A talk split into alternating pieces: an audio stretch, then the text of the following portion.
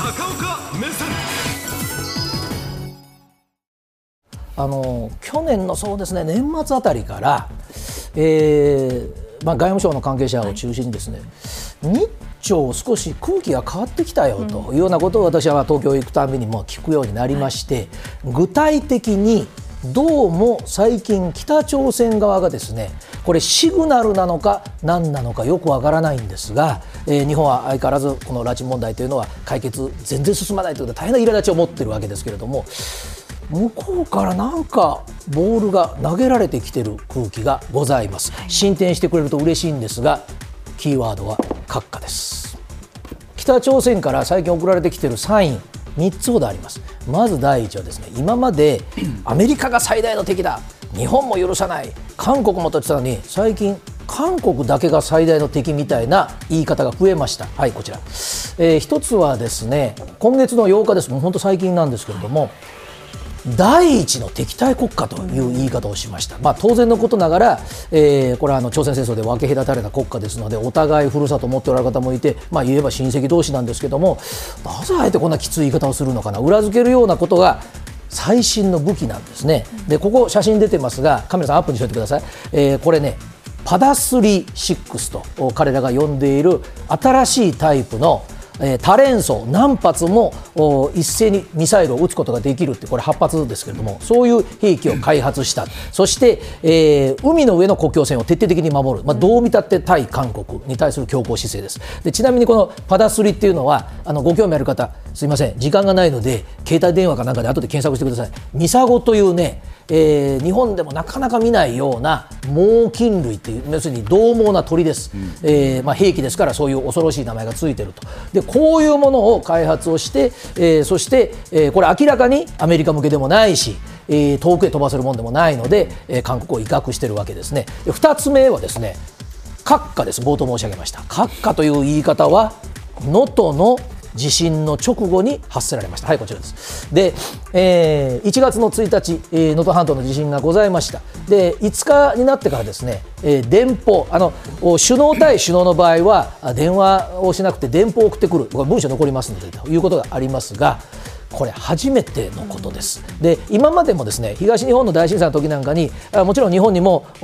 北朝鮮ふるさとされる方たくさんいらっしゃいますので義援金はあの赤十字経由で送ってくれたことありますがさあここです。日本国総理大臣岸田文雄。閣下なんです。あの今まであの敬語で呼んでもらったことはついぞないと。いうふうに外交関係者が思うぐらい丁寧な閣下というのはもう最上級の言い方。そして、えー、日本の、まあ、震災に対するお見舞いを言ってきてるわけですね。でここで大事なのはご本人からのメッセージってことです。つまりあの国はよく言われますね、えー、下から積み上げていっても結局はその金正恩総書記がノーと言ったらだめなんだと、うん、だからそのトップ自らの言葉として、えー、発してこられたと。いうことはどうしちゃったんだろうと、ね、まあ、ありがたいんですけど、どうしちゃったんだろうと、もう一つはやっぱりトップダウンの国だと言いましたがトップが黙ってたってトップの横の人からダウンしてくる話がありました、うん、はいそれがこちら、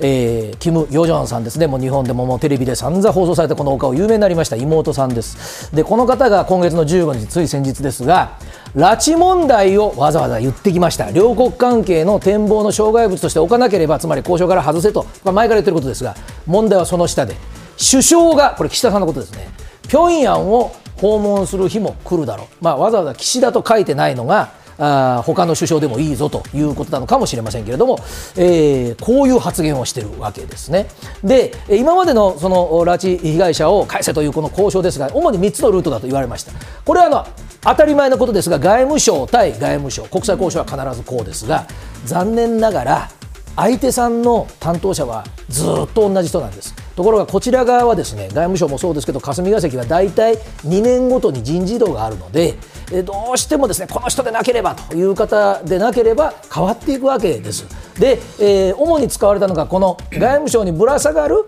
外務省の中でも比較的その移動の少ない方にもうあなた匿名でお願いしますよと。でこの方が例えばあ北朝鮮中国を介してビジネスをやってる方がかつてはいた、うん、それからあ中国政府そのものもある、うん、そういった仲介の方を通じてどなたかトップにつながるルートないですか？話がまとまってきたら上に上げて一気に首脳会談というのがいわゆる小泉訪朝でその時は拉致被害者の方が帰ってくることが一一部ですができました、で3つ目のよく言われます飯島さんルートっていうやつですがさあこの飯島さんルートもう顔見ていただいたはいです。はいどうぞ、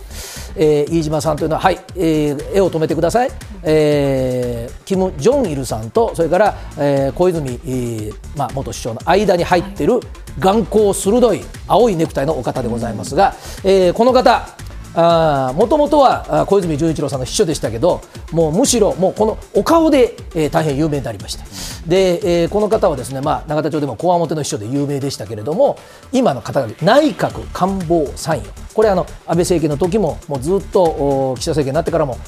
まあ、総理の相談役という政府の一種の公的な肩書きをいただいています、まあ、ほぼ拉致問題専従です。で飯島さんがどこで何やってるかっていうのはもう完全な秘密交渉で分かりませんが終わったというような話も全然ないので飯島さんルートに期待をかける人もいますがそれでも公式ルートではない。だから、えー、どうしても拉致被害者家族の皆さんは大変心配になるということはございます。でここに戻りますが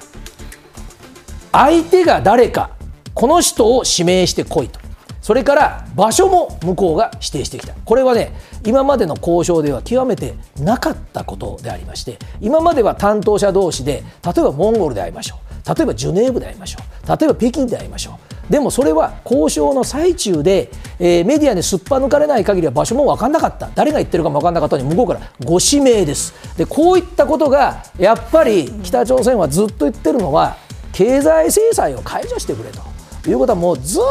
と言ってるわけですね。でそこにはある理由がございます、えー、まず VTR をご覧いただきましょうね。でこれあの北朝鮮のある大きな、まあ、式典と思ってください。真ん中走っていくのはもう言わずと知れた、えー、総書記の車列です。はい止めました、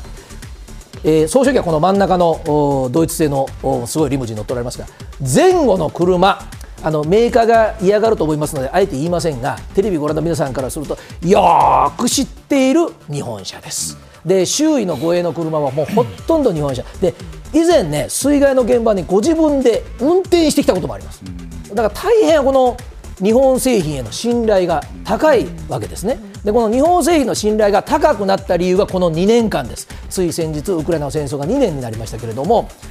北朝鮮は今ねロシアが一番買ってくれてますがもう武器輸出大国への道を着々と歩んでますだからその今までのように交渉の材料としてミサイルを撃つだけではなくてより精度の高い、まあ、ドローンもそうでしょう新しい制御の兵器が欲しいわけですね、はい、そして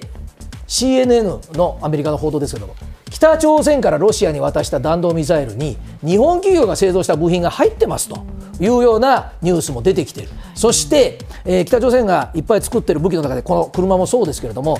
もうバラバラにしたらですねもういろんな意味で兵器に転用できるものがあって当たり前なんです。もちろん日本は経済制裁で直接輸出してませんが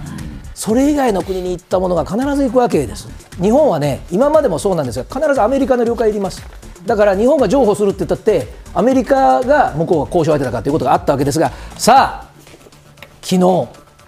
アメリカで予備選5連勝のこの人です。でこの人をよく皆さん冷静にもう一度見てみましょう。日本のそれこそねお嫌いなメディアはこの人がまたアメリカのトップになるのかって心配なニュースばっかり流しますがでも拉致問題だけに限って言うとはいこちらなんです。